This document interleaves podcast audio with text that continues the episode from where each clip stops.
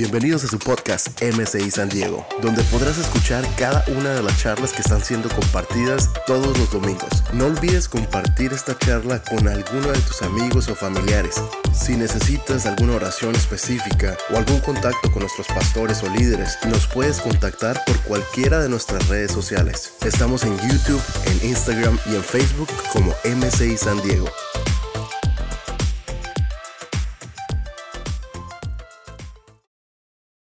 Clara. Por eso este mensaje, como les decía, lo he titulado Visión 2020 y quiero que me acompañen a leer Lucas capítulo 10, versículo 25 al 37. Te lo voy a leer de la traducción del lenguaje actual. Leámoslo juntos.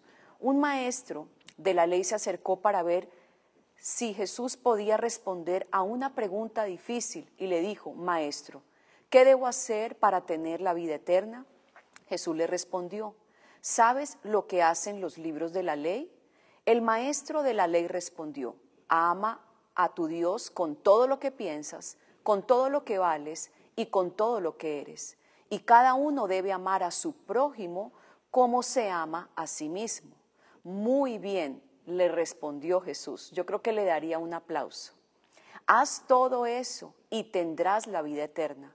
Pero el maestro de la ley no quedó satisfecho con la respuesta de Jesús, así que insistió, ¿y quién es mi prójimo? Entonces Jesús le puso este ejemplo. ¿Saben por qué? Porque Jesús siempre enseñaba grandes cosas a través de una manera muy sencilla. Y le dijo, un día un hombre iba de Jerusalén a Jericó. En camino lo asaltaron unos ladrones y después de golpearlo le robaron todo lo que llevaba y lo dejaron medio muerto. Por casualidad, por el mismo camino, pasaba un sacerdote judío. Al ver a aquel hombre, el sacerdote se hizo a un lado y siguió su camino. Luego pasó por ese lugar otro judío que ayudaba en el culto del templo. Cuando este otro vio al hombre, se hizo a un lado y siguió su camino pero también pasó por allí un extranjero, di conmigo, un extranjero, de la región de Samaria, y al ver a aquel hombre tirado en el suelo, le tuvo compasión. Se acercó, sanó sus heridas con vino y aceite y le puso vendas. Lo subió sobre su burro, lo llevó a un pequeño hotel y allí lo cuidó. Al día siguiente el extranjero le dio dinero al encargado de la posada y le dijo, cuídeme bien a este hombre. Si el dinero que le dejo no alcanza para todos los gastos, a mi regreso yo le pagaré lo que falte. Jesús terminó el relato y le dijo al maestro de la ley, a ver, dime, de los tres hombres que pasaron por el camino, ¿cuál fue el prójimo del que fue maltratado por los ladrones? El que se preocupó por él y lo cuidó contestó el maestro de la ley. Jesús entonces le dijo, anda y haz tú lo mismo. ¿Qué tal si le dices a la persona que está a tu lado, anda tú y haz lo mismo? Saben que es increíble la manera como Jesús está enseñándonos a través de esta historia. Y me gustaría que viéramos un mapa porque quiero que entiendas muy bien esta historia y para poderla entender necesitamos saber un poquito de geografía en esta mañana. ¿Cuánto les gusta la geografía? Bueno, resulta que en el mapa que ustedes están viendo, esta historia relata que había un hombre que iba de Jerusalén para Jericó o sea, era un trayecto largo, y descendiendo aproximadamente son unos 25 kilómetros. Habían precipicios de más de 100 metros con muchas rocas y con cuevas donde los ladrones se escondían en ese lugar, así que era muy peligroso. Entonces este hombre extranjero iba caminando por ahí, lo asaltaron, le quitaron la ropa, le robaron todo y lo dejaron medio muerto. Y sabes que yo en estos tiempos de pandemia, en este año que no ha sido tan fácil, me he puesto a pensar esta crisis tan grande que hemos estado viviendo a nivel del mundo.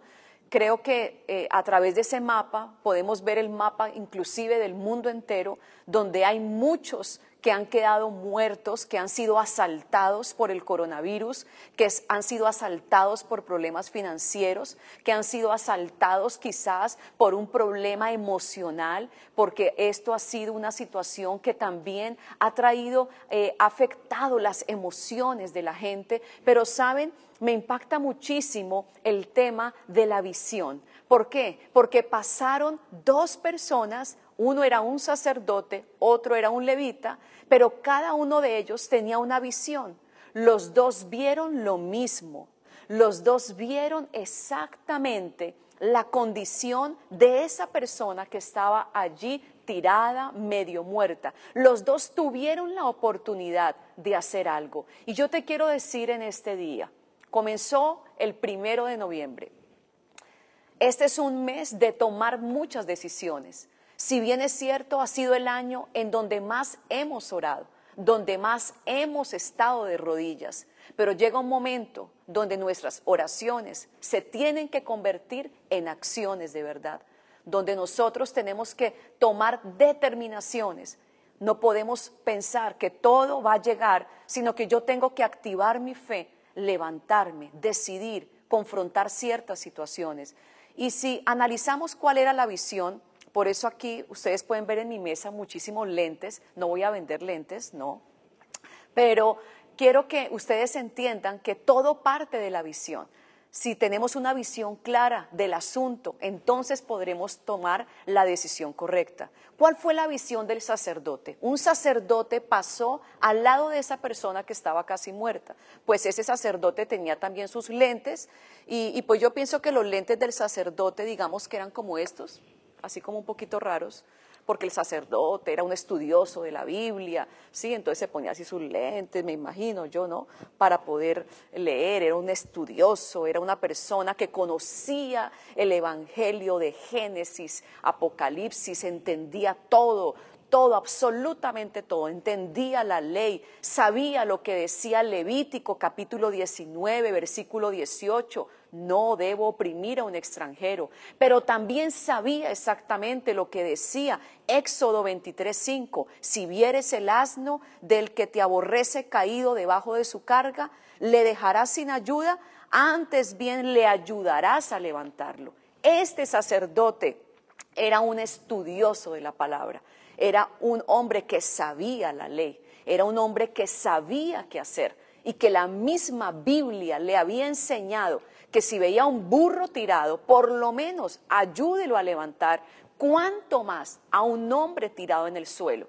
Así que este sacerdote, la visión de este sacerdote era una visión de una persona que sabía lo que tenía que hacer. No sé a cuántos de ustedes les ha pasado que sabemos lo que tenemos que hacer, pero no hacemos nada vemos la situación, vemos el panorama, vemos la gran realidad, nos pasmamos y no hacemos nada. O decimos una frase, ah, que Dios le ayude, ah, que Dios tenga misericordia, ah, que Dios se acuerde de esa persona. Pero muchas veces hacemos lo que hizo este sacerdote. ¿Cuál era la visión de él? Era una visión cargada de religiosidad tenía sus lentes bien puestos, aparentemente, yo no creo que me queden muy bien estas gafas, ¿sí?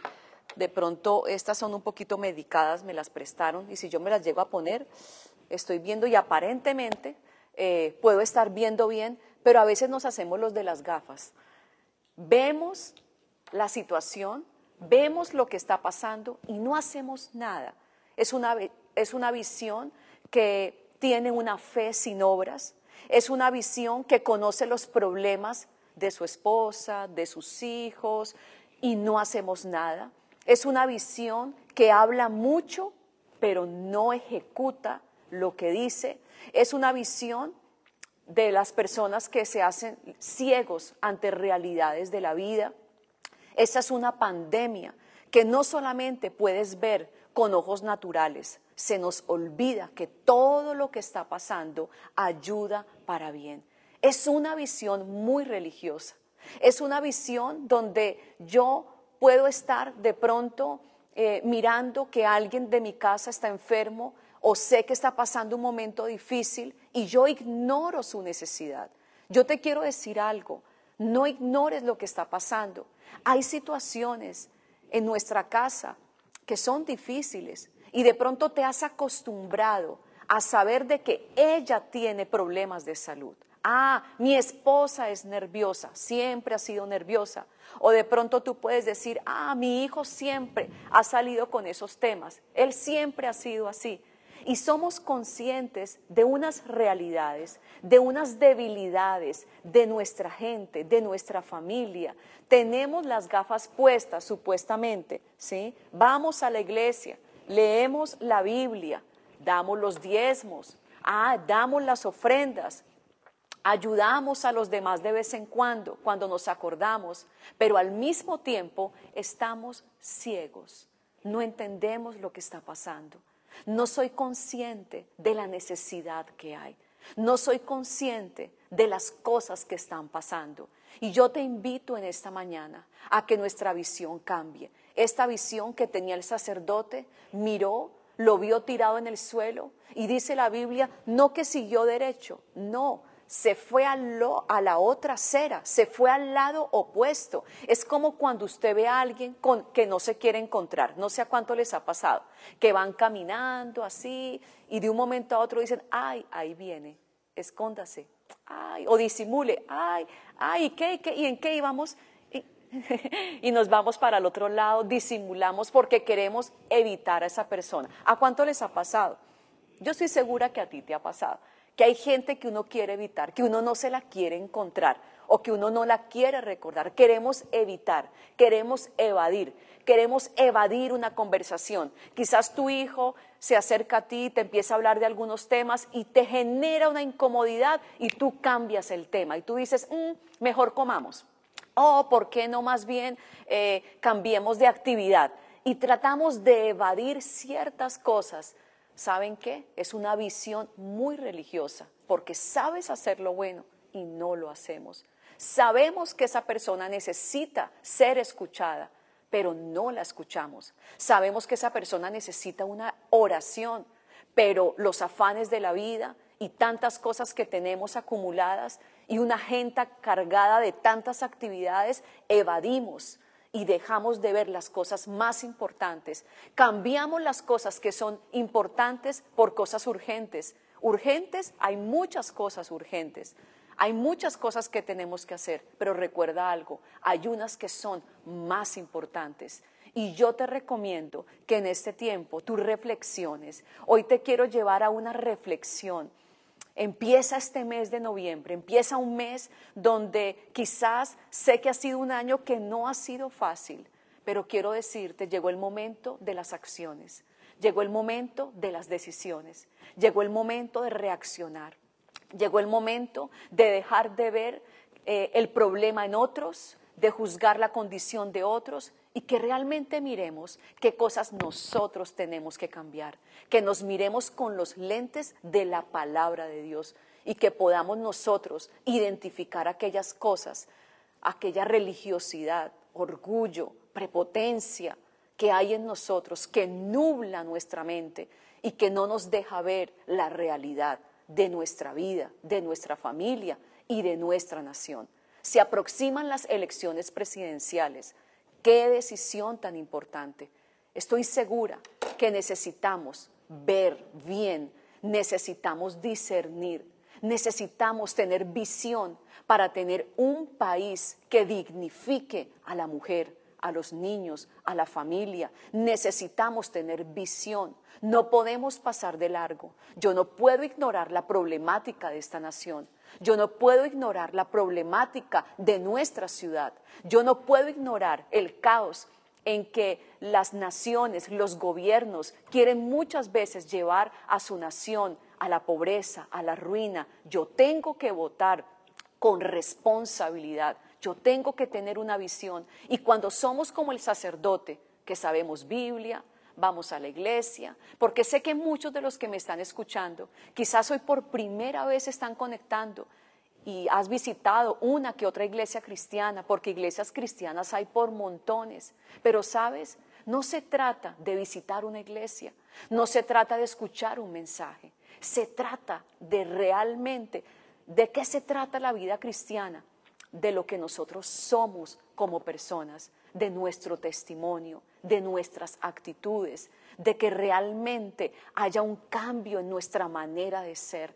No podemos seguir siendo ciegos. Pero ¿qué más pasó? Pasó un levita, la visión del levita. Y saben que los levitas eran los que ayudaban al mantenimiento del templo, de la iglesia. Ellos cantaban, el levita amaba el servicio, el levita pasaba también por ese camino. Y en ese momento el levita quizás se le ocurrió otra cosa y dijo, ah, no, tengo cosas más importantes que hacer. Seguramente en la iglesia me necesitan. No, no tengo tiempo para atender a esta persona. Y es cuando de un momento a otro él también se hace a un lado. ¿Sabes? Los levitas conocían las necesidades del templo, eran adoradores, ellos tenían la visión de la santidad de Dios, adoraban al Señor con sus manos, pero sabes, también pasó de largo y no hizo nada. No solamente lo miró, sino que se corrió a la otra acera, a la otra calle, y dijo, yo más bien me voy. Y se hizo el de las gafas, ignoró lo que estaba pasando. Yo me imagino que la visión de estos dos hombres, tanto del sacerdote como del levita, era una visión donde sus ojos estaban llenos de escamas, llenos de religiosidad. Son aquellos que están tan ocupados, no tienen tiempo. Dicen, no tengo tiempo, tengo muchas cosas que hacer. Y yo sé que ha sido un año donde nuestras responsabilidades se han multiplicado, donde nuestros oficios han crecido, donde quizás la incertidumbre, y no solamente eso, sino nuestras tareas como amas de casa, en nuestra familia, con nuestros hijos, han crecido. Pero nosotros no podemos seguir sacando excusas que por causa de eso, entonces yo no hago nada, o yo no reacciono, o yo no cambio de actitud. ¿Sabes? Ese levita conocía también lo que decía la palabra en números 19:11. Dice, el que tocaba a un muerto quedaría inmundo por siete días. Él sabía lo que decía la Biblia. Así que él seguramente pensó, no, donde yo me ponga a tocar a ese hombre que está tirado en el suelo, ¿qué tal que esté muerto? ¿Qué tal que yo tenga que estar separado siete días de la gente y no pueda estar en mis actividades? Mejor yo no lo toco, mejor yo no me acerco, mejor yo evito, mejor yo evado esa situación. Y al tú, al hacer eso, él se creía súper indispensable. Y a veces nos creemos indispensables, creemos que somos necesarios, ¿saben? He entendido en este tiempo que el único indispensable es el Espíritu Santo. Y si Él está, todo tiene sentido. Si tú te dejas guiar por Él, todo cobrará sentido en tu vida, porque Él sabe de qué cosas tú tienes necesidad. Así que la visión del sacerdote y del levita, ellos no querían correr riesgos. Ellos dijeron, ¿qué tal que sea un ladrón y yo me acerque y de pronto me mate? Pienso que eran personas que solamente estaban pensando en lo que viven, en lo que sienten, en lo que ellos querían. Han perdido la visión, no han entendido el propósito. Y yo no quiero que terminemos este año, querida iglesia, queridos amigos, todos los que me están escuchando en esta mañana, en esta transmisión, no terminemos el año ciegos. No terminemos este año perdiendo la visión. No terminemos este año ignorando las necesidades, ignorando lo que está pasando. La visión tanto del sacerdote como del levita era una visión muy egoísta. Pero saben, ahí no termina la historia. Me encanta cómo termina esta historia. Pasa un samaritano, un extranjero. Pasó un samaritano que era una persona que estaba por ahí caminando, tanto sacerdotes como el levita evitaron, evitaron pasar por Samaria, porque saben que entre judíos y samaritanos no se trataban entre sí. Ellos peleaban muchísimo. Los judíos despreciaban a los samaritanos.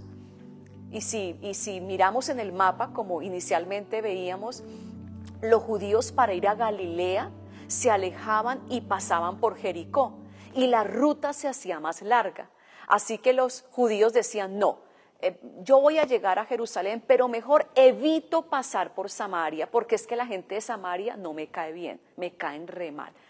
Entre judíos y samaritanos no se la llevaban bien. Entonces ellos evitaban, ¿sí? Y la ruta, ustedes pueden ver ahí en el mapa, la ruta se hacía más larga, pero no importaba con tal de no verles la cara. En la época de Esdras, imagínense que los samaritanos Trataron de ayudar en la reconstrucción del templo de Jerusalén, pero los judíos dijeron no, los samaritanos no van a ayudar. Y Samaria, si ven ahí en el mapa, se encuentra justamente en la mitad, pero me encanta que fue alguien de Samaria, un extranjero, un samaritano, que realmente tuvo la misma oportunidad del levita, la misma oportunidad del sacerdote, pero este no fue religioso y no fue un egoísta. Este hombre sí tuvo visión. Así que yo te animo, ¿quieres tener visión? Número uno, necesitas tener compasión. Hay que ver con compasión, es ver las necesidades de los demás, es dejar de ignorar los problemas de nuestra familia, de nuestra ciudad, de nuestra nación. Es una visión que quiere hacer algo por los demás definitivamente necesitamos hacer algo. Ver con compasión es una visión de un amor sin fingimiento, que demuestra con hechos que ama a la gente, no solamente con palabras. ¿A cuántos cada rato les dicen, ay, yo te amo, te amo mucho? Y bueno, expresar el amor es muy importante, pero ¿sabes a qué te invito yo el día de hoy? A que demuestres no solamente con palabras, sino con hechos, que tú amas a la gente. El amor se demuestra. El verdadero amor es un amor sin fingimiento. Es un amor que se demuestra con hechos, con un cambio de actitud. Hijos, si aman a sus padres, demuéstrenlo. Demuéstrenlo ayudándoles, entendiéndoles, poniéndose en sus zapatos. Padres, si ustedes aman a sus hijos, demuéstrenselo con hechos. Deles un abrazo, expréseles el cariño. No esperen que pasen los meses, que pasen los años y que pasen las oportunidades. Definitivamente le doy gracias a Dios porque creo que este año es el año de nuestra oportunidad. Es el año de que tengamos una visión amplia. No podemos seguir siendo ciegos.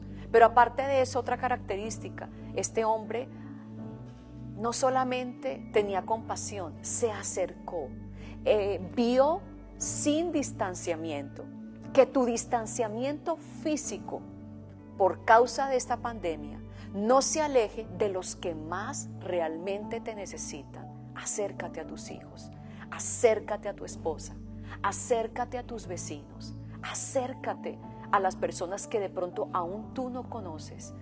Además, la visión de este samaritano fue tan especial porque él vendó sus heridas es una visión que sana, es una visión que restaura. Usó su vino y su aceite, usó sus provisiones. El vino se usaba como bebida, por lo que el agua no era potable. Además era usado como un antiséptico que desinfectaba las heridas. Empezó a limpiar sus heridas para prevenir que se infectara. El aceite era un bálsamo y era un analgésico. La visión de este extranjero no era superficial. Él puso las vendas sobre este hombre. Él dijo, tengo que hacer algo por él. No importa que estas provisiones sean para mi familia. Era la provisión para su casa, era la provisión para su familia, pero él dijo, no me importa. Este hombre me necesita y yo no puedo pasar de largo. Yo no puedo ser indiferente. Esa es la clase de compasión que necesitamos tener. Esa es la clase de visión. Visión no solamente es gerenciar, dar órdenes, dirigir, haz esto, haz aquello, mandar. No, eso no es tener visión. Visión es amar de verdad. Visión es hacer algo. ¿Qué hizo este hombre? Tuvo una visión con sacrificio. Dijo, bueno, lo subió en su burro. En esa época no eran carros, eran burros ¿sí? Así que lo subió a su burro, lo llevó a un hotel y cuidó de él. Llamó a su esposa y le dijo, ¿sabes qué, mi amor? No me esperes en la casa. No me esperes en la casa. ¿Pero por qué? Porque hoy tengo que hacer algo. Tengo una misión muy importante. Y quiero decirte, querida iglesia, queridos amigos, que nos están visitando hoy por primera vez, tienes una misión muy importante en esta tierra. Tu vida no va a pasar desapercibida. El hecho de que hayas pasado momentos difíciles y circunstancias que te confrontaron y que quizás te avergonzaron, eso no significa que todo esté perdido. Hay una visión todavía que tú no has descubierto y nosotros como iglesia te queremos ayudar a que tú la recuperes, a que tú puedas recuperar otra vez la fuerza que perdiste para soñar, para creer, para hacer cosas grandes. Todavía se puede, todavía hay tiempo. Esta visión con sacrificio me impacta muchísimo porque este hombre estaba haciendo un sacrificio extremo por alguien que nunca había visto en su vida. Qué increíble. Por favor, pongámonos en el lugar de este samaritano. ¿Haríamos lo mismo? ¿Pararíamos nuestra agenda, nuestros planes, nuestras cosas por ayudar a un desconocido, llevarlo a un hotel, pagar el hotel, ayudarle, dejar de ir a la casa, quedarme con esa persona, ayudarla, sustentarla. ¿Sabes? La visión con sacrificio me lleva a invertir en los demás. Diga conmigo, inversión. Sacar de tu bolsillo en tiempos de pandemia, pero si soy yo el que necesito, si a mí la iglesia me tiene que dar, me tienen que ayudar, me tienen que bendecir. Este hombre tenía una visión real. Era una visión de poder hacer algo por la gente. Le dijo, mi amor, no me puedo quedar en la casa, tengo que quedarme aquí. Así que esa visión con sacrificio, piensa en posibilidades. Él dijo, necesito llevar a este hombre a un hotel. La visión con sacrificio también se desvela porque dice toda la noche lo cuidó y al siguiente día lo dejó al cuidado del dueño del hotel sin importar el costo. Es una visión con inversión. Haga así conmigo lo que nos gusta, ah, lo que te gusta. Inversión. A veces cuando nos tocan el bolsillo, la reacción más común es, ay, ¿por qué el dinero? Y tengo que dar. Hay que diezmar, pero si estoy en pandemia, hay que dar cuando necesito que más me den. Ese es un pensamiento tradicional, es un pensamiento vago, que a veces nos, nos, nos pone un velo y nos impide ser generosos, ser amables, dar de lo que Dios nos ha dado a nosotros. Dios me ha dado y de lo que Él me ha dado, yo tengo que aprender a ser generoso, a dar. Saben que ese extranjero le dio al dueño del hotel y le dijo, mira, aquí te voy a dar dos denarios, que era el salario de dos días completos. Digamos, aproximemos que eran 120 dólares por día, multiplicado por dos son 240 dólares los estudiosos saben que dicen que serían dos meses de alojamiento con alimentación. O sea que lo que este hombre hizo fue realmente invertir. Él dijo, miren, si algo necesita, por favor, este hombre, aquí le dejo el dinero. Necesito que le ayude y que le dé lo mejor. Luego añadió ese samaritano, yo cubriré los gastos, si algo falta, yo cubriré los gastos. Qué mentalidad de invertir, no una mentalidad de mendicidad, que todo el tiempo está queriendo que le den y que me den y que me den. No, esta era una, una visión con inversión. Así que yo quiero concluir en esta mañana leyendo este último versículo y dice, ¿quién pues de estos tres te parece que fue el prójimo del que cayó en manos de ladrones? Él dijo, el que usó de misericordia con él. Entonces Jesús le dijo, ve y haz tú lo mismo. Y yo te quiero decir en esta mañana, para concluir, ve y haz lo mismo. Y si estás ahí en el chat, muy seguramente estás ahí con tu celular viendo. Quiero que escribas, ve y haz lo mismo. Ve y haz lo mismo. Esa fue la frase que Jesús le dijo a este hombre, que en un principio no quedó satisfecho con la respuesta que Jesús le dio, pero Jesús le quería enseñar la lección a ese hombre que le preguntó a Jesús, que sabía amar a Dios, amar al prójimo, conocía la Biblia, conocía la iglesia. ¿Cuántos se han vuelto religiosos? Van a la iglesia, saben, llevan muchos años, se jactan de todo el tiempo. Y mi familia es cristiana, y mi mamá es cristiana, y tengo un tío y tengo un cuñado. Pero ¿de qué nos sirve estar rodeado de tantos cristianos si dejamos de ser personas?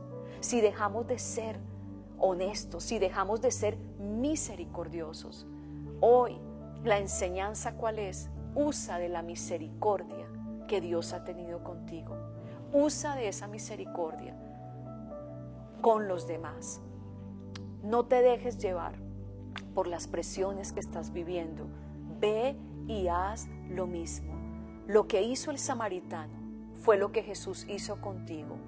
Fue lo que Jesús hizo conmigo.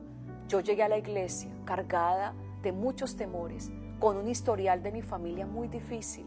Mi esposo, el pastor Douglas, sé que tú has escuchado sus mensajes y llegó con una historia que de pronto no fue la mejor historia, con un pasado difícil, pero ¿saben qué? Dios ha tenido misericordia de nosotros y con esa misericordia es con la que nosotros debemos actuar. Nuestro corazón se ha endurecido. Muchas veces nos hemos creído que porque sabemos o porque tenemos o porque somos o porque trabajamos o tenemos un nombre o una placa, eso no te hace más. ¿Qué te hace más persona? Que tengas gestos de generosidad, que tú tengas gestos de servicio, que hagamos algo, que levantemos al otro. Hay alguien que necesita hoy una llamada, necesitas hacerlo. Hay alguien que necesita escuchar este mensaje, yo quiero que tú lo transmitas. Hay alguien que necesita misericordia, ve tú y haz lo mismo. Ve y llama al que tienes que llamar. Ve y ora por el que tienes que orar. Ve, vota en estas elecciones con responsabilidad. No lo hagas por lo que te dicen los medios. No te dejes presionar por todo lo que la gente dice. No, vota con conciencia, vota con responsabilidad, vota con misericordia. Yo como mamá de tres hijos, Juan Andrés, que ya va a cumplir 18 años, Felipe tiene 15 años, Hanna tiene 10 años. Soy una mamá que soy consciente de la responsabilidad que nosotros tenemos como padres. Y algo que yo estoy velando es que nuestra generación sea una generación abrazada por la misericordia de Dios. Así que yo te voy a invitar que ahí donde tú estás, inclines tu rostro por un momento, cierres tus ojos y que tú le digas, Señor, cambia mi corazón. Pon tu mano en tu corazón ahí donde tú te encuentras y dígale, Señor Jesús, perdona mi dureza, perdona mi falta de misericordia, perdóname las veces que me he jactado de lo que sé, de lo que tengo, de lo que he alcanzado. Realmente he estado muy orgulloso, me he endurecido, pero yo necesito que tú tengas misericordia, que tú me ayudes, cambia mi corazón, transfórmame y quiero decirle a todos aquellos que creen que no van a poder seguir adelante, hay muchos que están escuchándome que están como ese ladrón, que están tirados en medio de su depresión, en medio de luchas que están viviendo. Quiero decirte algo, tú no estás solo. Dios se acordó de ese ladrón y quiero decirte a ti que me estás escuchando por primera vez. Dios se acuerda de ti y Él se va a detener donde tú te encuentras en este momento. Y déjame decirte, esta Navidad no será igual. Este fin de año no será igual. Algo el Señor va a hacer. Él se va a detener, Él va a sanar tus heridas, Él va a sanar tu corazón con vino, el aceite, Él va a vendar, Él va a sanar esos traumas, él no va a dejar nada inconcluso en tu vida. Señor, hoy mi oración es por cada familia que está en esta mañana. Quiero que oremos juntos ahí donde están. Tómense de las manos si es posible. Vamos a traer unidad, nos vamos a dar la mano. No vamos a ignorar las necesidades de los demás. Tómese de las manos y dígale, Señor, yo quiero tener un corazón misericordioso. Dígale, dame, ten misericordia de mi hermano. Ten misericordia de mis padres, de mis hijos. Ten misericordia, Señor, de esta nación, de los Estados Unidos. Esta nación te necesita. Esta es una nación que necesita ver la luz, que necesita que la misericordia tuya venga y se restablezca el orden y venga la paz y la estabilidad. Señor, que usemos de la misericordia. Perdónanos cuando nos vamos al otro lado. Perdónanos cuando ignoramos. Perdónanos cuando perdimos la visión. Perdónanos si en algún momento nosotros nos pasmamos, nos quedamos con las manos quietas y dejamos de extender nuestra mano al que lo necesitaba. Cambia mi corazón y cambia el corazón de todos los que están conectados y aquellos que hoy están pensando, ¿será que Dios tendrá misericordia de mí? Quiero decirte la buena noticia, sí, Dios tendrá misericordia de ti. Él se acuerda de todas las cosas que tú has vivido. Él no va a dejar nada inconcluso en tu vida. Como Dios tuvo misericordia de este hombre que fue abusado, que fue herido, también Dios tendrá misericordia de ti. Pero quiero que por último digas, ponga su mano en sus ojos y diga, Señor, dame visión. Dame visión. Hoy renuncio a toda la ceguera que hay. Quita las escamas de mis ojos, que yo realmente pueda ver con claridad. No quiero terminar este año 2020 de una manera religiosa. Realmente yo quiero ver Muéstrame la necesidad de mi nación, de mi ciudad. Muéstrame la misión que tengo por delante. Que deje de velar solamente por lo mío. Hoy renunciamos al egoísmo. Hoy danos una visión que realmente sea una visión de sacrificio, que me lleve a invertir en los demás y hacer algo por los demás.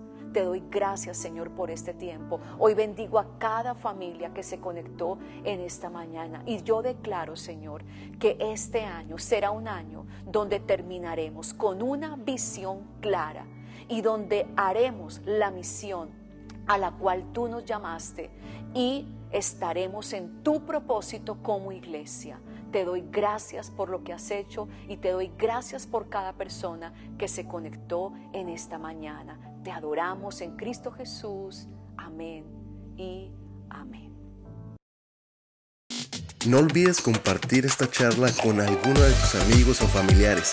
Si necesitas alguna oración específica o algún contacto con nuestros pastores o líderes, nos puedes contactar por cualquiera de nuestras redes sociales. Estamos en YouTube, en Instagram y en Facebook como MCI San Diego.